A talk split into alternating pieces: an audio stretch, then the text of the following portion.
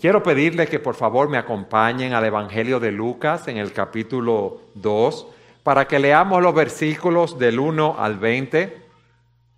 El mensaje en el día de hoy lo hemos titulado La mejor noticia del mundo. La mejor noticia del mundo. Lucas capítulo 2 versículos 1 al 20. Dice así la palabra de Dios. Aconteció en aquellos días que salió un edicto de César Augusto para que se hiciera un censo de todo el mundo habitado. Este fue el primer censo que se levantó cuando Sirenio era gobernador de Siria. Todos se dirigían a inscribirse en el censo, cada uno a su ciudad. También José subió de Galilea, de la ciudad de Nazaret a Judea, a la ciudad de David, que se llama Belén, por ser él de la casa y de la familia de David, para inscribirse junto con María, comprometida para casarse con él, la cual estaba encinta. Sucedió que mientras estaban ellos allí, se cumplieron los días de su alumbramiento y dio a luz a su hijo primogénito. Lo envolvió en pañales, lo acostó en un pesebre, porque no había lugar para ellos en el mesón. En la misma región había pastores que estaban en el campo cuidando sus rebaños durante las vigilias de la noche. Y un ángel del Señor se les presentó y la gloria del Señor los rodeó de resplandor y tuvieron gran temor. Pero el ángel les dijo, no teman, porque les traigo buenas nuevas de gran gozo que será para todo el pueblo, porque les es nacido hoy en la ciudad de David un Salvador que es Cristo el Señor. Esto le servirá de señal. Hallarán a un niño envuelto en pañales y acostado en un pesebre. De repente apareció con el ángel una multitud de los ejércitos celestiales alabando a Dios y diciendo, Gloria a Dios en las alturas y en la tierra paz entre los hombres en quienes Él se complace. Cuando los ángeles se fueron al cielo, los pastores se decían unos a otros, vayamos pues hasta Belén y veamos esto que ha sucedido, que el Señor nos ha dado a saber. Fueron a toda prisa y hallaron a María y a José y al niño acostado en el presebre. Cuando lo vieron, dieron a saber lo que se les había dicho acerca de este niño. Y todos los que lo oyeron se maravillaron de las cosas que les fueron dichas por los pastores. Pero María atesoraba todas estas cosas reflexionando sobre ellas en su corazón. Y los pastores se volvieron glorificando y alabando a Dios por todo lo que habían oído y visto, tal como se les había dicho. Si hay algo que debemos enfatizar, es que estas buenas nuevas sobre ese nacimiento del Señor Jesucristo son históricamente verdaderas. ¿Y por qué decimos esto? Porque hay tantas leyendas que podemos pensar que esto es algo ficticio. Tenemos en diciembre la leyenda de Santa Claus que se ha entrelazado con la historia de Navidad y se nos olvida que el nacimiento de Cristo es una historia verdadera. Y alguien puede decir, bueno, no importa si es ficticia, no importa si es verdadera, es algo muy bonito. Nos habla del niño Jesús, nos habla de la Virgen María, nos habla de los pastores, nos habla de los ángeles, en otros lugares se nos habla de los sabios, y todo eso es una historia muy conmovedora que a muchos les gusta escuchar y a los niños más. Y además, Muchos pueden pensar, vivimos en un mundo tan convulsionado, con tantos problemas, que qué bueno es oír un mensaje de paz, que haya paz en la tierra, aunque sea algunos días cada año. Y la pregunta que nos hacemos es la siguiente. ¿Qué diferencia hace saber si es una historia real o ficticia? Lo que tú creas hace una gran diferencia porque si es algo ficticio, tú puedes escoger creer la historia o no creerla y no te afecta en nada. Ahora, fíjense algo. Si la historia que hemos leído es real, entonces el nacimiento del Señor Jesucristo debe llevarte a una reflexión, a una confrontación. si lo que hemos leído como nosotros creemos, eso es así, significa que Dios existe. Y que en un momento de la historia, el Dios Todopoderoso, creador de los cielos y de la tierra, irrumpió en la historia humana, en el nacimiento del Señor Jesucristo, en cumplimiento de muchas profecías que se habían dado en el Antiguo Testamento. Pero implica algo más. El hecho de que Dios se haya hecho hombre, que Cristo haya venido al mundo, nos dice que nosotros necesitábamos y necesitamos desesperadamente un Salvador, alguien que nos diera el perdón de nuestros pecados. Y esto significa a su vez que nuestra relación con Dios no debe basarse en una experiencia subjetiva o interna que te haga sentir bien, que te ayude a enfrentar los problemas de esta vida, sino que tu relación con Dios debe estar basada en una realidad que fue vista, que fue escuchada y que fue autenticada por muchos testigos. Porque hay personas que dicen, no importa, tú crees que esa es una historia real, está bien, yo creo otra cosa, pero todos los caminos conducen al cielo y no es así. Hay camino que al hombre le parece derecho, pero es camino de muerte. Y esta historia es verdadera. Y yo quiero que la veamos y lo que esto significa para nosotros también. Lo primero que vemos aquí es el escenario histórico de que se había dado un decreto del César que todos debían ir a su lugar de nacimiento para ser censados. Vamos a leer nuevamente de los versículos 1 al 3. Lucas 2, versículos 1 al 3. Aconteció en aquellos días que salió un edicto de César Augusto para que se hiciera un censo de todo el mundo habitado. Este fue el primer censo que se levantó cuando Sirenio era gobernador de Siria. Todos se dirigían a inscribirse en el censo, cada uno a su ciudad. Hermanos, lo primero que vemos aquí es la soberanía de Dios. Quizás para ese gobernador eso fue un capricho, o él lo hizo porque quería empadronar a todo el mundo para la recaudación de los impuestos, pero Dios estaba sobre él y Dios decretó, permitió que él emitiera ese decreto del censo para Dios conseguir sus propósitos. Allí, en ese lugar de la descendencia de David, iba a nacer el Señor Jesucristo.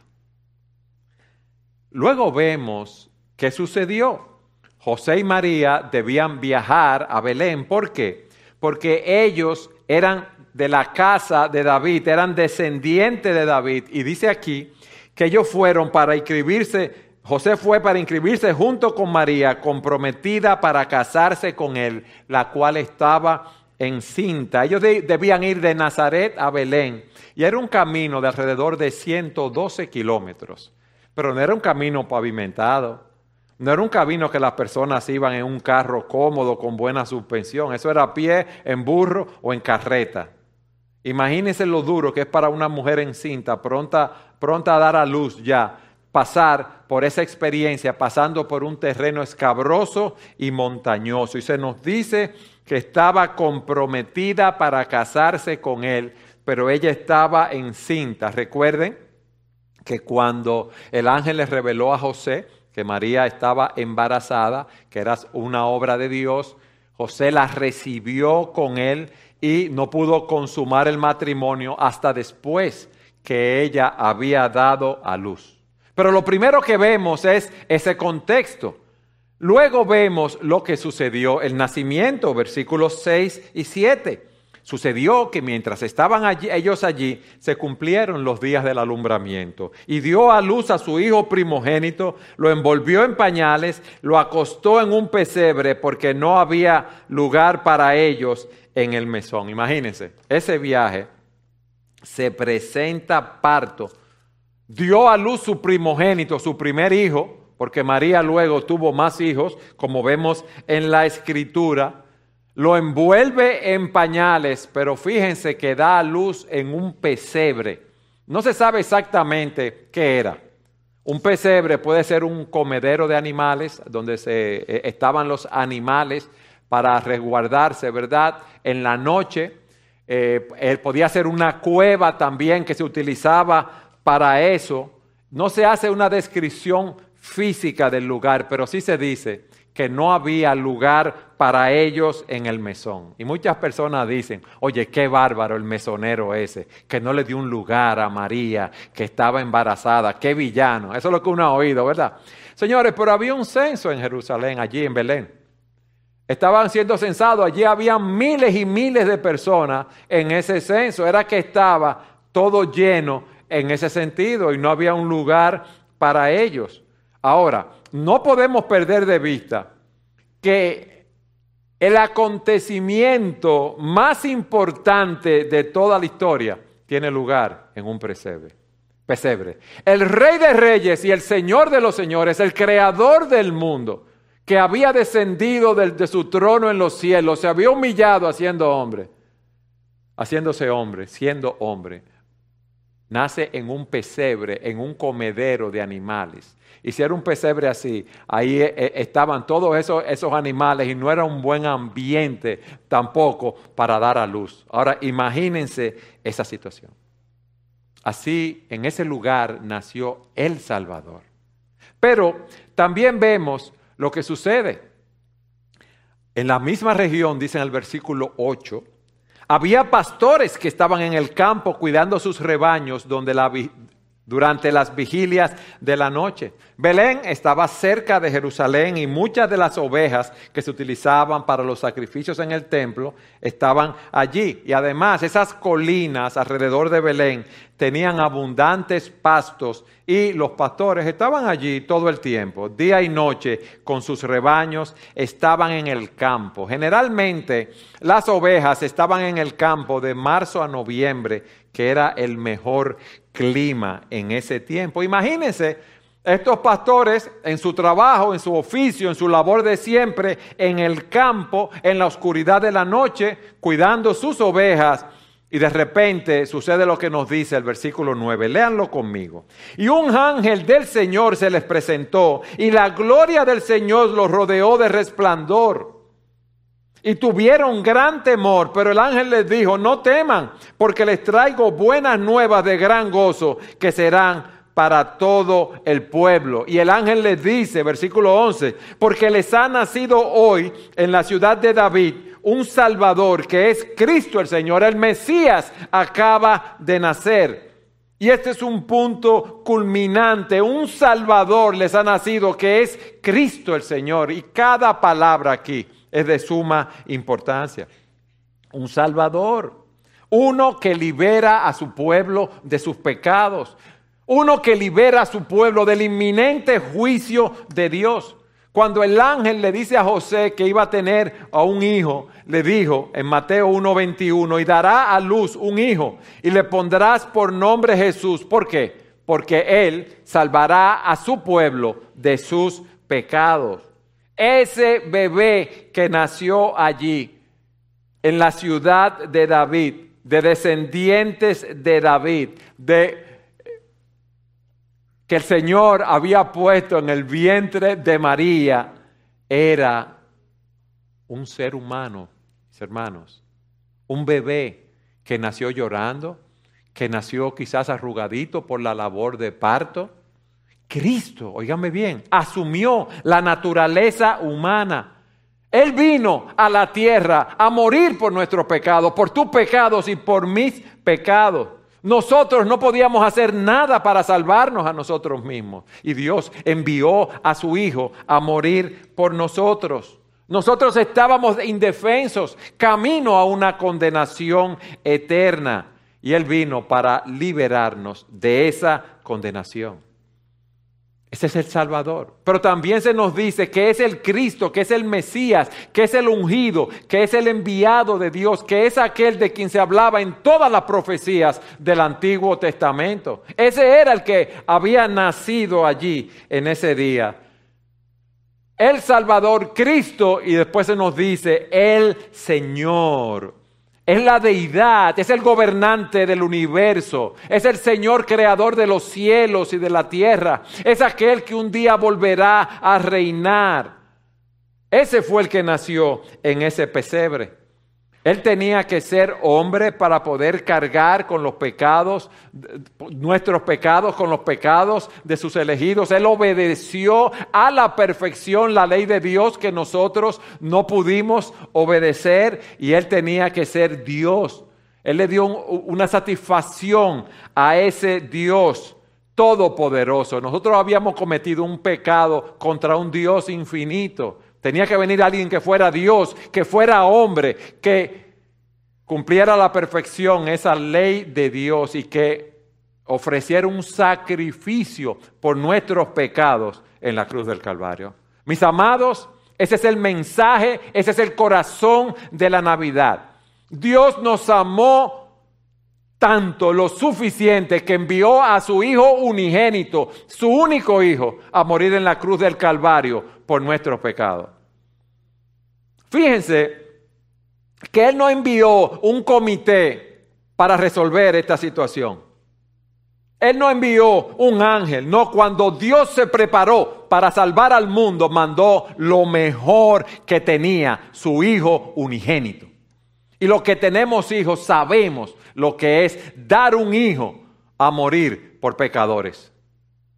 Imagínense lo que es dar un cordero libre de mancha, libre de pecado, para morir por nuestros pecados. Emmanuel, esa es la verdad de la Navidad, hermanos. Dios con nosotros. Cristo se hizo carne y vino a morir en la cruz del Calvario por nuestros pecados para llevarnos a Dios. Alabado sea el Señor por eso, mis hermanos. Esa es una noticia gloriosa, esa es una noticia grandiosa, que hay perdón de pecado para todo aquel que se arrepiente y cree en Él. Pero fíjense algo sumamente interesante. Esas buenas noticias de Cristo el Salvador, esas noticias o esas noticias es para todas las personas. ¿Quiénes eran que estaban en el campo ese día en la noche? Los pastores. La historia nos dice que ahí había, estaban los escribas, los fariseos, vigilando su pergamino, esperando por el Señor.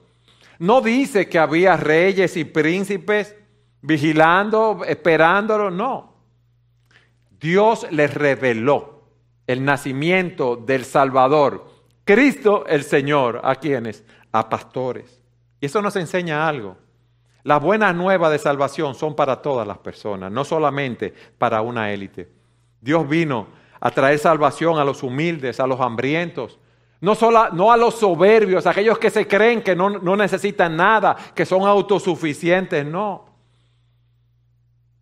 Dios vino a traer salvación para todos nosotros, a esos pastores marginados. Uno oye hablar de los pastores, dice, ay, los pastores, ay, los pobres, eran humildes, sí, eran personas humildes. Pero en la escala social en Israel, los pastores estaban en la parte más baja de esa escala social. ¿Ustedes saben por qué? Porque los pastores tenían mala reputación. Los pastores se les conocía como que les gustaba lo ajeno. Ustedes saben que los pastores van de, con sus rebaños de un pasto, de un prado a otro, a diferentes lugares. Y quizás ellos entraban a un lugar con 60 ovejas y había otro rebaño pastando y salían de ahí con 70 ovejas. Sí, no tenían buena fama. Eran amantes de lo de ellos y de lo de los otros también. Eran poco fiables, muchos eran deshonestos y no se les permitía dar testimonio en un, un tribunal. Ellos no podían dar testimonio. También su trabajo, como eran nómadas, no podían guardar las leyes ceremoniales judías, no podían guardar los rituales del templo, por lo tanto a los pastores se les consideraba inmundos e inaceptables. Para nosotros es difícil creer que Dios se manifestó a ese tipo de personas. Pero yo quiero que ustedes me acompañen a 1 Corintios 1.26. Miren lo que, lo que Pablo nos dice aquí. Pablo está hablando con los hermanos de Corinto. Les dice, pues consideren hermanos su llamamiento. No hubo muchos sabios conforme a la carne, ni muchos poderosos, ni muchos nobles, sino que Dios ha escogido a lo necio del mundo para avergonzar a los sabios. Dios ha escogido lo débil del mundo para avergonzar a lo que es fuerte. También Dios ha escogido lo vil y despreciado del mundo, lo que no es, para anular lo que es, para que nadie se jacte delante de Dios. O sea, que Dios escogió a lo necio, a lo débil, a lo vil y a lo despreciado. Eso somos nosotros, hermanos. Nosotros no tenemos nada de qué gloriarnos.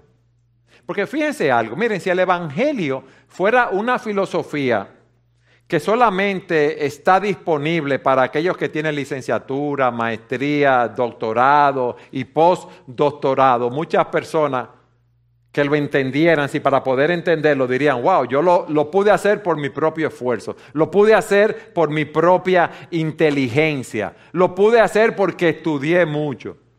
Si el Evangelio solamente pudiera ser para las personas que tienen una alta posición social o una alta posición económica o una alta posición política, dirían, wow, lo logré, como dicen los camioneros, mi propio esfuerzo. Pero no es así.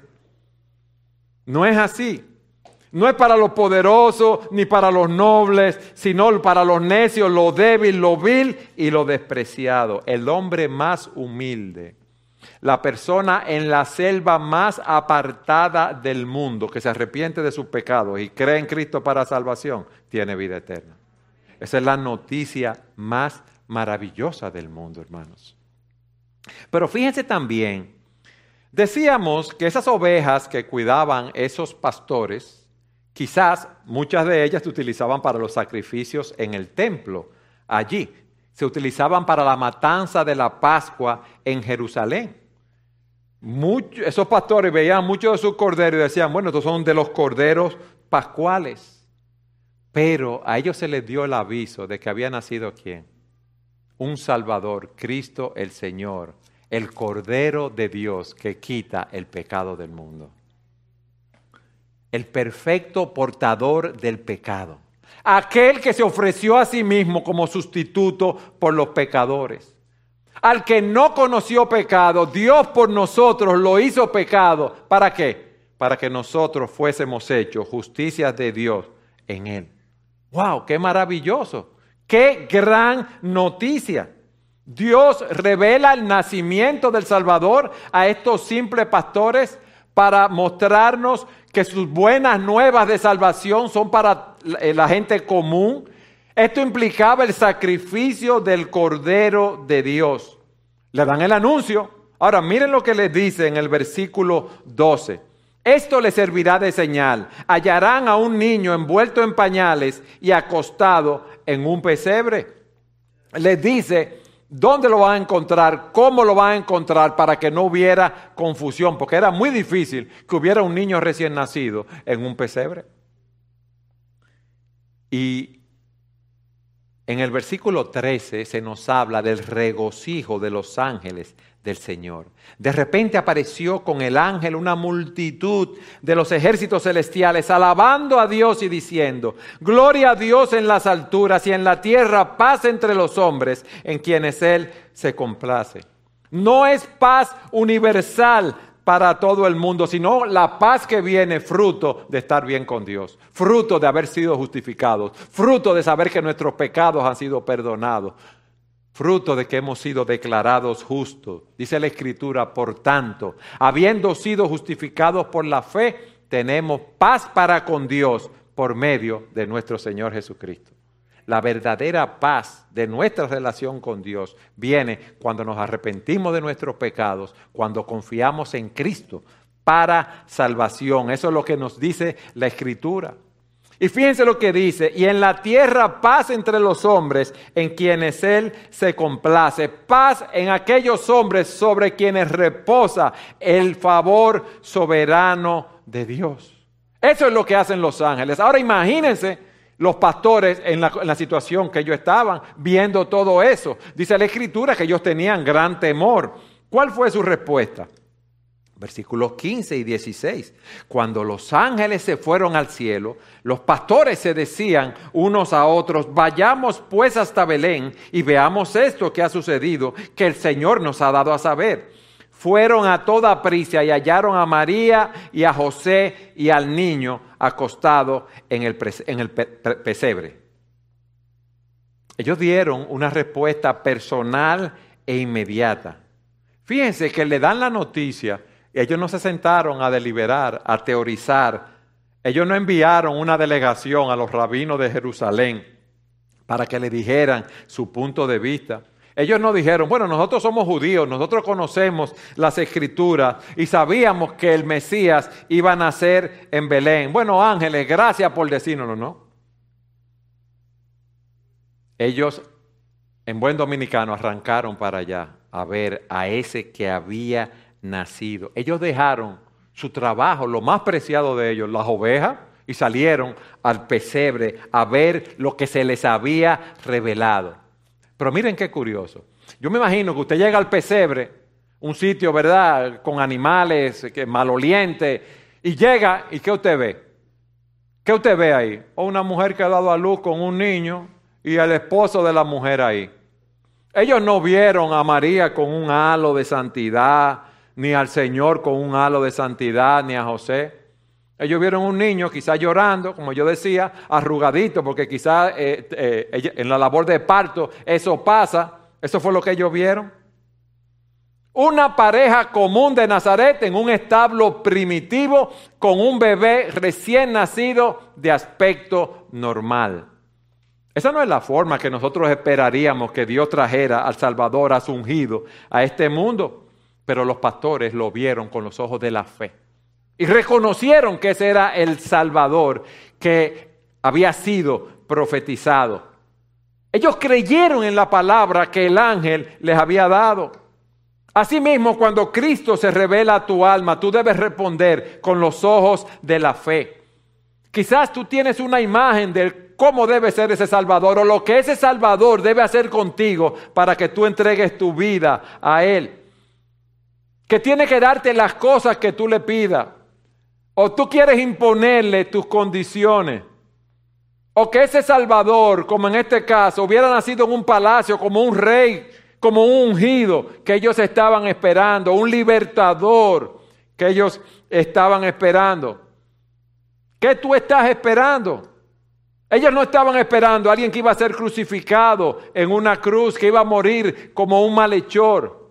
Pero ese Jesús que ellos vieron ahí era el Salvador, Cristo el Señor, y ellos creyeron como es revelado en las Escrituras. ¿Y qué hicieron ellos? No solamente fueron a ver, sino que ellos también salen a proclamar lo que han visto, versículo 17. Cuando lo vieron, dieron a saber lo que se le había dicho acerca de este niño. ¿Qué se le había dicho? Lo que le dijo el ángel, no teman, porque les traigo buenas nuevas de gran gozo que serán para todo el pueblo, porque les ha nacido hoy en la ciudad de David un Salvador, que es Cristo el Señor. Y ellos salen a proclamar el Evangelio inmediatamente, lo que ellos han visto, ese Salvador, ya lo vimos, ya nació. Ahora imagínense la gente del pueblo cuando ellos van y le dicen, Vimos unos ángeles que se aparecieron en el cielo, vimos la gloria de Dios, tuvimos gran temor. Nos dijeron que había nacido Cristo, el, el Salvador. Y fuimos a ver, yo imagino la gente ahí. Ajá, y tú lo viste. ¿Y qué tú viste cuando tú fuiste? ¿Se te aparecieron un ángel? Sí, un ángel se me apareció. ¿Y se iluminó el cielo? Sí. ¿Y había una multitud de ángeles? Sí, había una multitud de ángeles. ¿Y él te dijo que había nacido el Mesías? Sí. ¿Y dónde nació? Fuimos a un pesebre y estaba allí, en un pesebre, entre animales, en un comedero de animales. Ahí era que estaba el, redentor de nosotros, el libertador. Sí. ¿Y estaba vestido con ropas reales? No. Y sus padres, una muchacha joven, normal, y su marido que estaban ahí. ¿Tú estás seguro que eso ve? ¿Y tú creíste eso? Imagínense las preguntas de las personas, las inquietudes. En ese momento, Pero miren lo que sucedió, versículo 18. y todos los que lo oyeron se maravillaron de las cosas que les fueron dichas por los pastores. Fíjense, yo me imagino que había mucha incredulidad, pero eso no impidió que ellos dieran su testimonio. Eso no impidió que ellos dijeran la obra, que, que, lo que ellos habían visto. Como nosotros no podemos callar de decir la obra que Jesucristo ha hecho por nosotros en la cruz del Calvario. Antes yo era ciego y ahora veo. Ahora estamos conscientes que todos nuestros pecados han sido perdonados y el día que cerremos los ojos en esta tierra lo vamos a abrir en la presencia de Dios y estaremos con Cristo por toda la eternidad y que el Cordero de Dios va a jugar cada lágrima de los ojos de sus escogidos y que nada ni nadie nos podrá separar del amor de Cristo. Ni espada, ni muerte, ni persecución, ni COVID, ni enfermedad. Cerrando los ojos aquí, lo abriremos en la presencia del Señor y disfrutaremos de Él para siempre. Alabado sea el Señor por eso, mis hermanos. Esa es la esperanza que nosotros tenemos. Por eso decimos que esta es la mejor noticia del mundo. Porque no importa, ya sea por la edad, ya sea por enfermedad, ya sea por accidente, todos nosotros moriremos. Y antes no teníamos esperanza, íbamos camino a una condenación eterna y ahora tenemos vida eterna en Jesucristo. Y no hay nada más glorioso que eso. Pero miren lo que dice el versículo 20, vayan allí conmigo. Y los pastores se volvieron glorificando y alabando a Dios por todo lo que habían oído y visto, tal como se les había dicho. Ellos regresaron, vieron al Señor, dijeron lo que habían visto y regresaron a qué?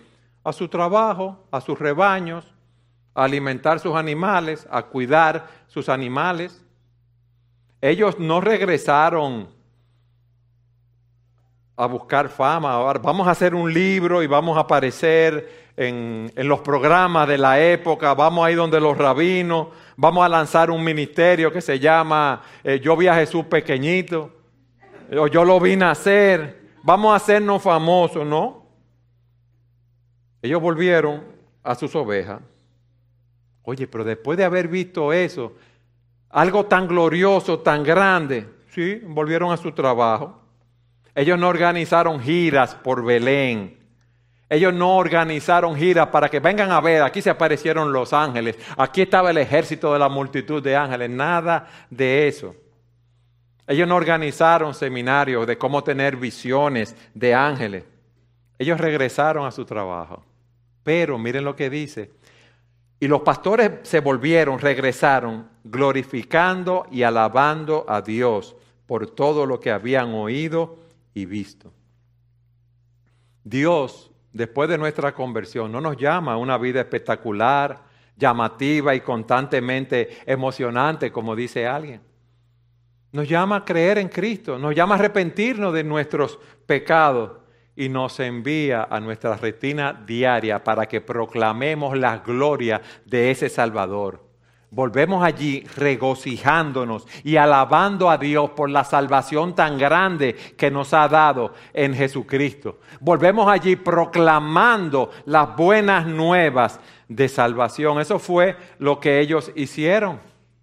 Mis hermanos, cuando uno es rescatado de la oscuridad de su pecado, y Cristo es revelado por Dios en su gracia en nuestros corazones. Hermano, no hay nada más glorioso. Hemos encontrado la perla de gran precio. Es como dice Pablo, yo lo tengo todo por basura para conocer a Cristo, para seguirlo a Él. Hermano, cuando uno conoce al Señor, solo podemos hacer lo que dice Pablo a los colosenses, dando gracias al Padre que nos ha capacitado para compartir la herencia de los santos en luz, porque Él nos libró, oígame bien, del dominio de las tinieblas y nos trasladó al reino de su Hijo amado. No hay nada más glorioso que en eso. Hermanos, todo lo que nosotros podamos adquirir en inteligencia eh, como intelectuales, en cosas materiales, en logros sociales, en logros políticos, se van a quedar aquí se van a quedar aquí. Lo importante, lo que tú debes preguntarte es, ¿qué va a suceder conmigo después de la muerte? ¿Tengo yo vida eterna en Jesucristo? Fíjense que los pastores volvieron a, sus ovejas, a su lugar de, de su oficio, glorificando y alabando a Dios por lo que habían oído y visto. Y miren qué interesante, tal como se les había dicho. Aquí se está enfatizando la soberanía de Dios. Todo ocurrió tal y como se les había dicho. Todo ocurrirá tal y como Dios nos ha dicho a nosotros en su palabra. En el versículo 19 se nos dice la actitud de María, pero María atesoraba todas estas cosas reflexionando sobre ellas en su corazón. Todo esto estaba sucediendo, María meditaba seguro en lo que el ángel le había dicho a José, lo que Gabriel le había dicho a ella, su experiencia al llegar a Belén, lo que los pastores habían contado acerca de la, de la aparición de la multitud de ángeles. Ella estaba meditando en todas esas cosas en su corazón. Y eso es lo que nosotros debemos hacer cuando vemos esta noticia. Eso es lo que nosotros debemos hacer cuando eh, somos enfrentados a la palabra de Dios. Y para concluir, déjenme hacerle una aplicación bien sencilla. Vayan conmigo al versículo 10, que leamos de nuevo los versículos 10 y 11. Dice el versículo 10, pero el ángel les dijo, no teman, porque les traigo buenas nuevas de gran gozo que serán para todo el pueblo. Versículo 11, porque les ha nacido hoy en la ciudad de David un Salvador que es Cristo el Señor. Hoy, hoy te ha nacido en la ciudad de David un Salvador. Hoy ha nacido un Salvador para ti. Hoy estamos celebrando que Cristo vino, se encarnó, vino a la tierra y murió por ti. Y aquí es donde la Navidad se vuelve intensamente personal. Hay muchas personas que dicen, no, yo soy cristiano, yo creo en Cristo. Pero hay muchas personas que piensan, no, yo he recibido a Cristo como mi Salvador, pero ¿es Cristo el Señor de tu vida? Tú estás dando fruto digno de tu arrepentimiento. Tú has mostrado con tu vida la obra que Dios ha hecho en tu corazón. Hoy es lo que estamos celebrando. Vino un Salvador. Cristo no vino a morir por otra persona, Cristo vino a morir por ti de manera particular. Y tú nunca vas a poder ser salvo hasta que digas, Cristo vino a morir por mí. Él vivió una vida de perfecta obediencia. Él sufrió por mí. Él fue resucitado y ascendió a los cielos. Se levantó de entre los muertos por mí. ¿Tú lo crees eso? Que Cristo vino por ti.